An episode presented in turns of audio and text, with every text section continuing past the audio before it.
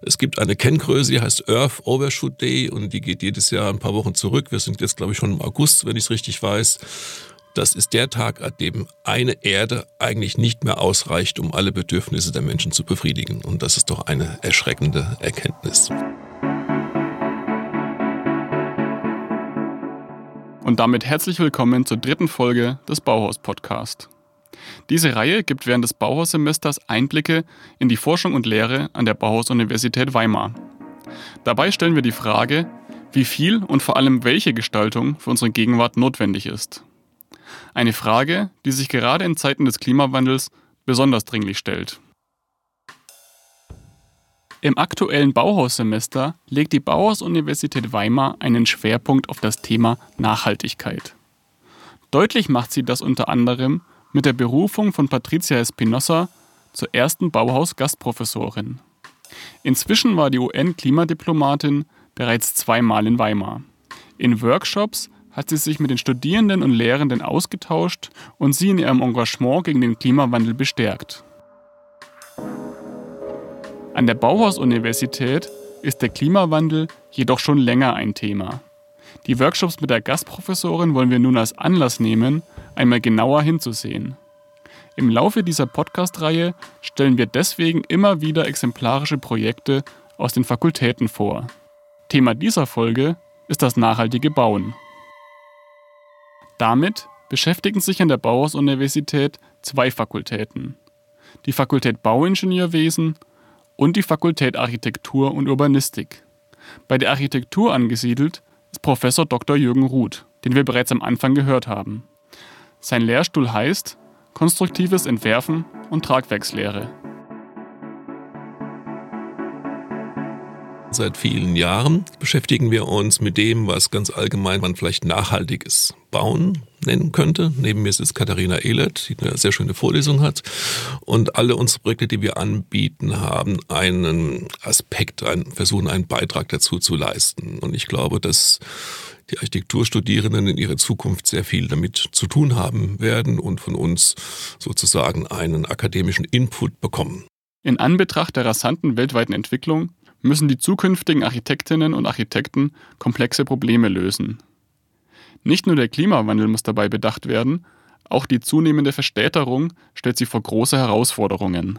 Wir haben die schöne Aufgabe, in jedem Semester ein neues Projekt anzubieten. Und das Projekt im letzten Wintersemester hatte den Namen Skyway City und beschäftigte sich mit der Zukunft von Verkehrssystemen in London. Wir haben in dem Projekt 18 äh, interessierte Studierende gefunden, sind mit denen natürlich auch gleich nach London gefahren, haben gesehen, dass da gibt es wirklich Probleme, weil in der City sind nachts 20.000 äh, Menschen und tagsüber 200.000 Menschen und es macht Sinn dafür, Dinge zu entwickeln. Im Kern des Projekts stand die Frage, wie die Verkehrssituation in London verbessert werden kann. Und das auf möglichst umweltfreundliche Weise. Wiebke Schneidenbach und Elisabeth Schmidt entwickelten dafür zentrale Verkehrsknotenpunkte mit Bikesharing-Stationen. Auch der ökologische Fußabdruck des Gebäudes wurde dabei mitgedacht. Also unsere Höhe war insgesamt 20 Meter circa. Und wir wollten uns eigentlich vornehmen, okay, wir schaffen das auch mit Holz. Also wir ähm, müssen jetzt nicht unbedingt auf Stahl und Glas setzen, wie eigentlich die Umgebungsgebäude.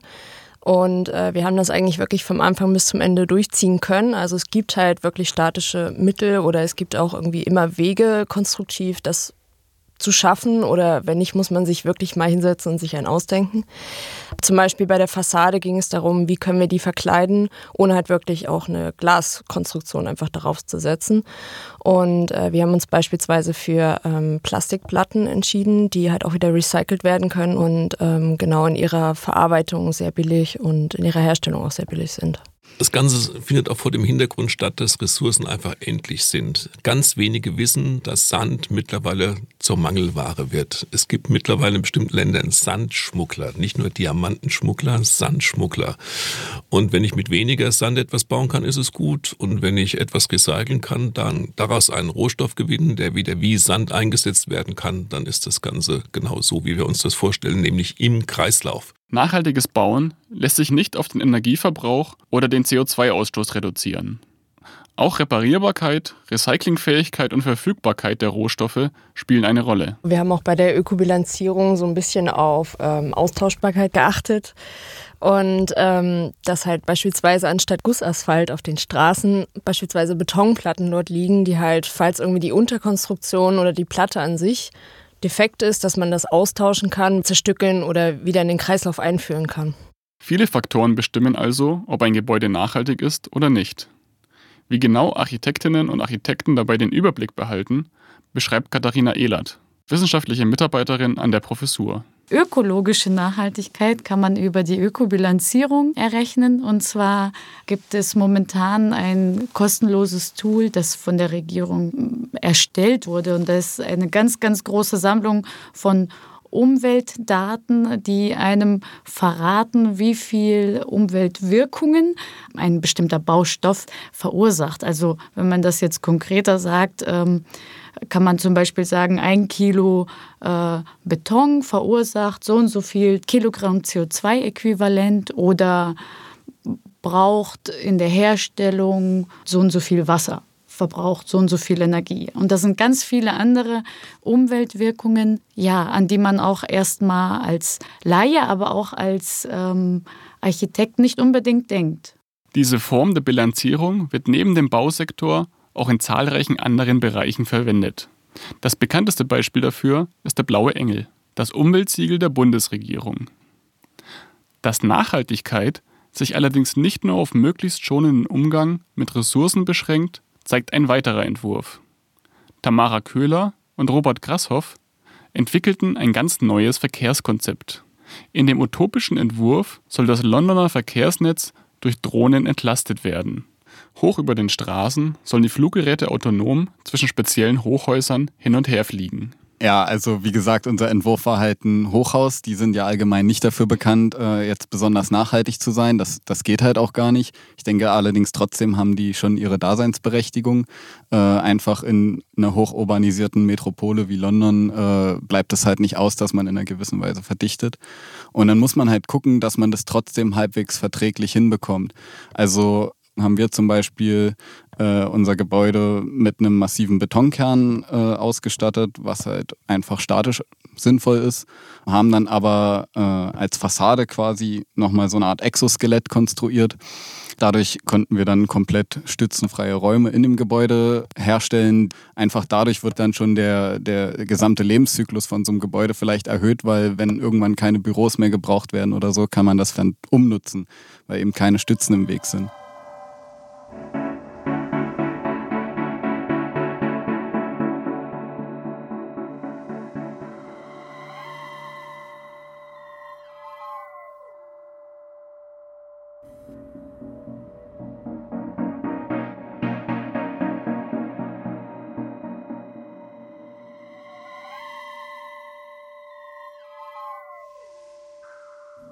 Wenn wir in Deutschland äh, das Thema Klimawandel hören, denkt die Mehrheit der Bevölkerung immer erstmal an das Thema Mobilität und dass da unbedingt äh, Energie eingespart werden muss. Das ist aber so nicht ganz richtig. Es ist nämlich so, dass wir für das Heizen und für das Kühlen von Gebäuden ungefähr ein Drittel des Gesamtenergieverbrauchs in Deutschland aufwenden müssen. Mit Ökobilanzierung und kluger Architektur lässt sich bereits beim Bau eines Gebäudes sehr viel einsparen.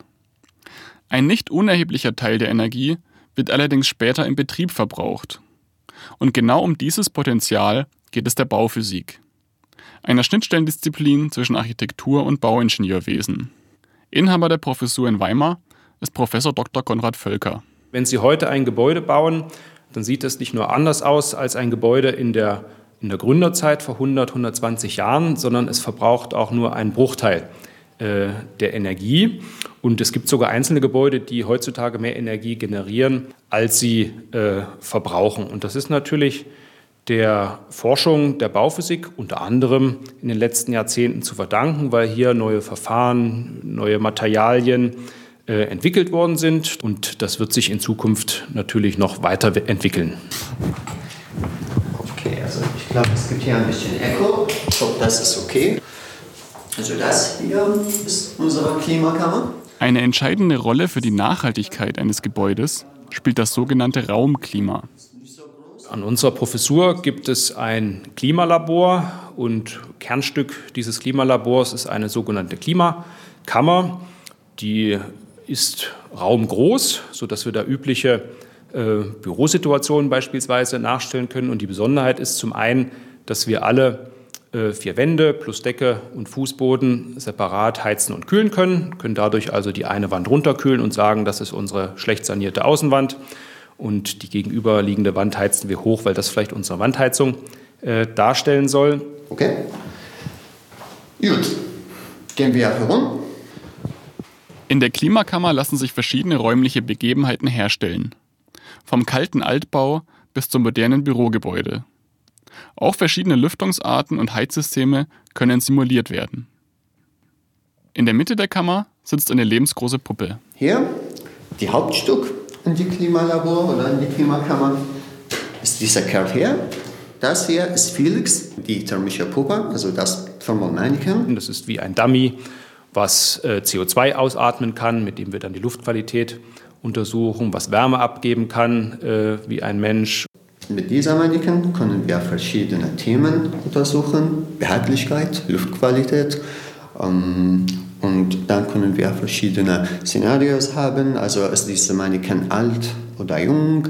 Ähm, was macht er? Äh, hat er gejoggt? Also dann die Einatmung und Ausatmung ist ganz schnell oder hat er ja gerade aufgewacht? Dann ist es relativ langsam und so weiter.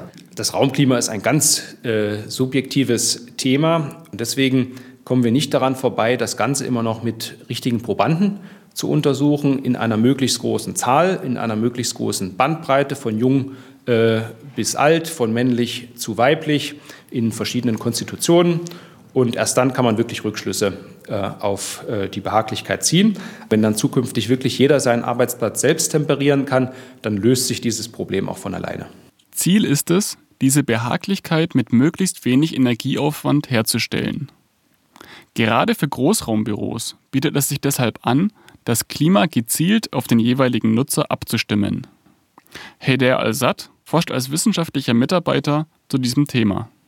Was ich und zwei andere Kollegen arbeiten mit, ist die sogenannte die Raumklima der Zukunft. Wir forschen in unserem Klimalabor unter anderem an sogenannten personalisierten Systemen und bei diesen personalisierten Systemen wird nicht mehr das ganze Gebäude, auch nicht mehr der ganze Raum, sondern nur noch lokal, also beispielsweise der Arbeitsplatz des Nutzers, ganz individuell äh, geheizt, gekühlt. Lüftung ist ganz wichtig, Raumluftqualität ist ganz wichtig für die Leute und dann durch personalisierte Lüftung brauchen wir nur ein weniger Menge Frischluft.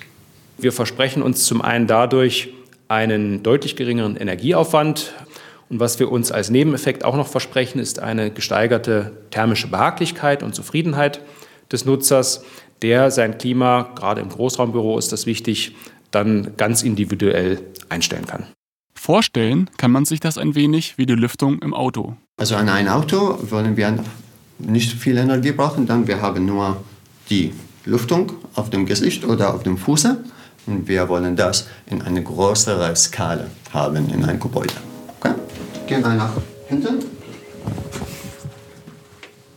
Das Einsparpotenzial für die Gebäude der Zukunft ist also groß. Und in Weimar forscht man bereits an entsprechenden Lösungen.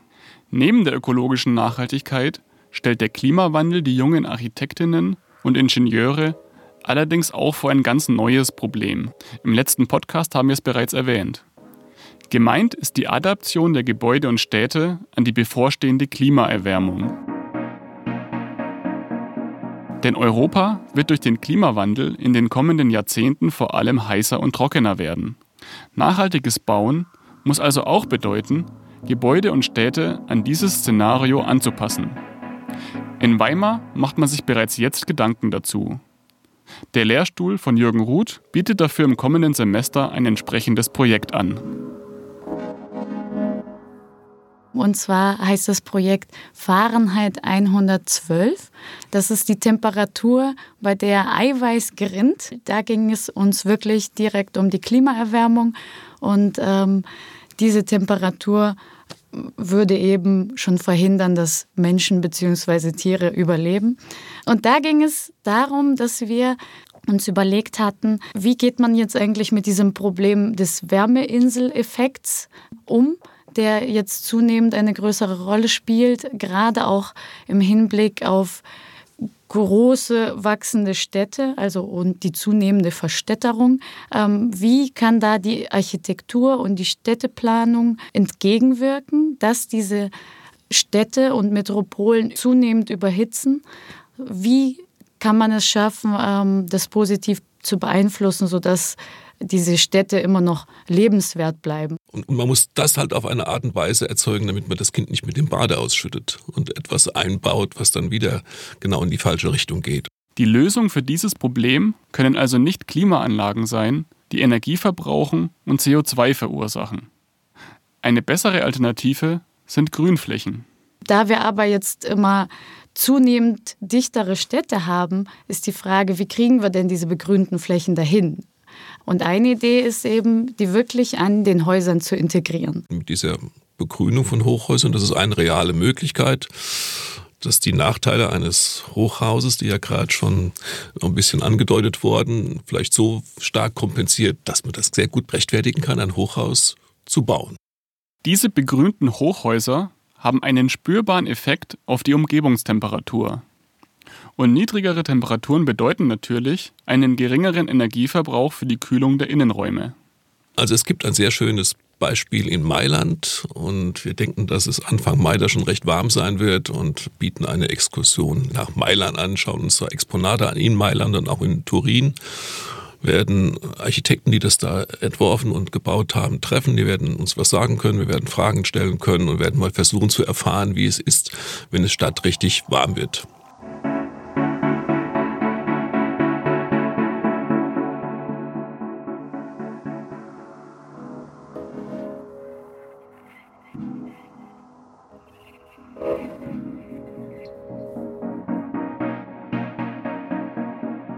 Über das Bauen in Zeiten des Klimawandels wird in Weimar also in vielen Bereichen nachgedacht. Von der Transportinfrastruktur der Zukunft über begrünte Gebäude zur Kühlung heißer Städte bis zum personalisierten Raumklima. Im Blick stehen dabei immer Lösungen für die gebauten Umwelten von morgen. Naja, also ich denke schon, dass wir eine Verantwortung haben, äh, einfach wenn man sich die Einsparpotenziale im Bausektor mal anguckt. Wir haben ja schon ein paar Dinge gehört, Energieverbrauch, Ressourcenverbrauch, äh, CO2-Ausstoß. Da hat der Bausektor halt global gesehen einen ganz erheblichen Anteil und demzufolge ist es halt auch ein guter Hebel, wo man ansetzen kann.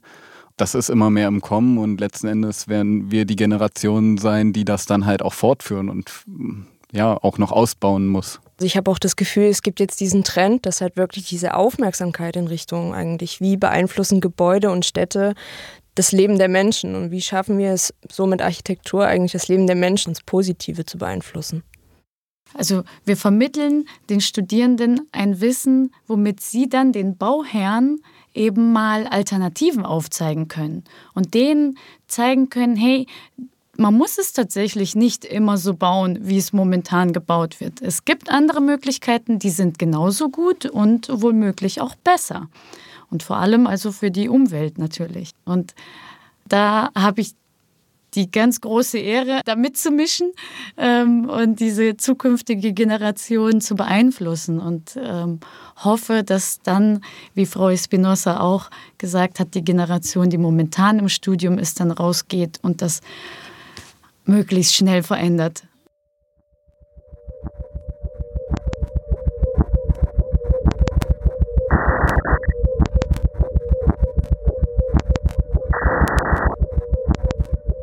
Das war die dritte Folge des Bauhaus Podcast. Idee, Realisation und Stimme Maximilian Netter. Die Redaktion hatte Claudia Weinreich. Der Bauhaus Podcast gibt dem Bauhausjahr regelmäßig Einblick in die Forschung und Lehre an der Bauhaus-Universität Weimar. Thema dieser Folge war das nachhaltige Bauen. In einer weiteren Folge werden wir uns mit dem nachhaltigen Produktdesign und dem künstlerischen Umgang mit dem Thema Klimawandel beschäftigen. In der kommenden Folge werfen wir allerdings erst einmal einen Blick auf die Jubiläumsaktivitäten, die im April in Weimar stattfinden werden.